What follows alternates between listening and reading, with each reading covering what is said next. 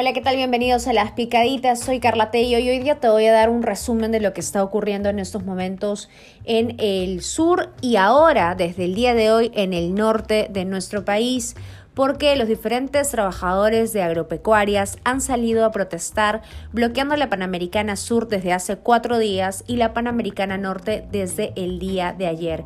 ¿Y por qué? Obviamente ellos no tienen una buena, un buen sistema de trabajo y esto debido a la eh, ley laboral agraria que fue prorrogada hasta el 2031 en diciembre del 2019, cuando estaba Martín Vizcarra. Así es. Presi hizo que se extendiera esta prórroga de esta ley hasta el año 2031.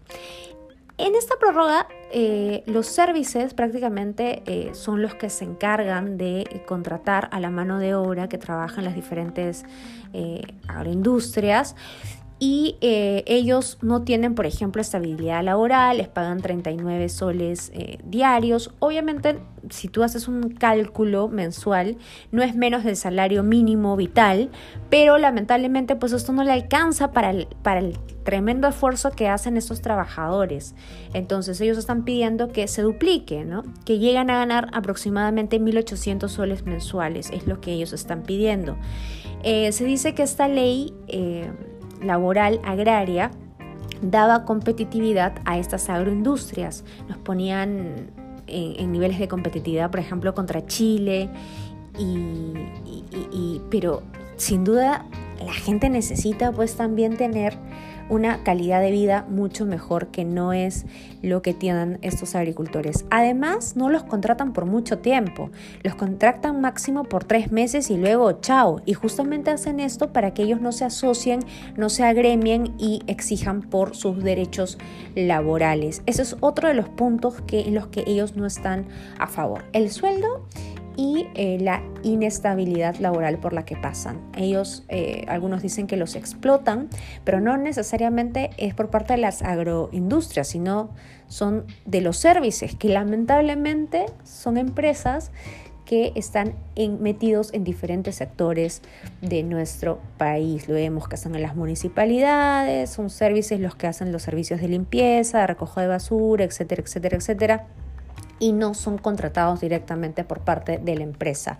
¿Qué pasaría con esos trabajadores si fueran contratados directamente de la empresa?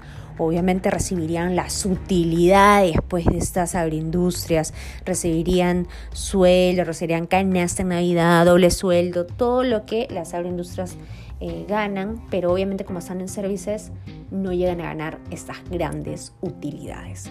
Entonces, esto además ocurre en diferentes sectores de nuestro país. Lo que vemos es desgobierno en estos momentos. El Congreso pudo arreglar la situación el día de ayer.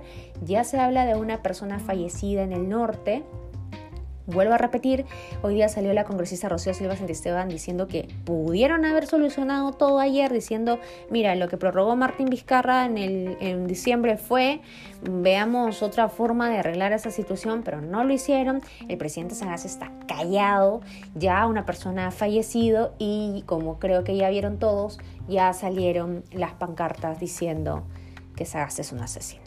Entonces, la gente en verdad vive un desgobierno en estos momentos. Hay personas que están cuatro días varadas en un bus interprovincial, viendo qué comer, viendo dónde ir al baño, viendo qué hacer. Una situación de espanto, además, por las altas temperaturas que siguen en estos momentos.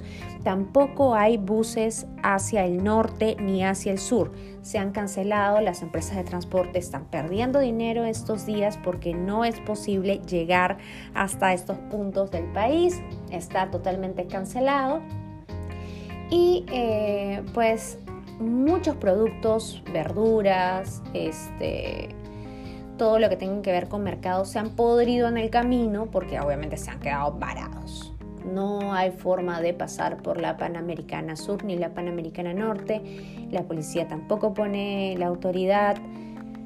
En estos momentos eso es lo que está pasando. Los mercados de Lima han dicho que tienen abastecimiento, pero que la próxima semana ya podríamos quedarnos desabastecidos si es que esa situación no se arregla ya, ya. ¿Qué está pasando? ¿Solamente se arreglan los problemas en Lima?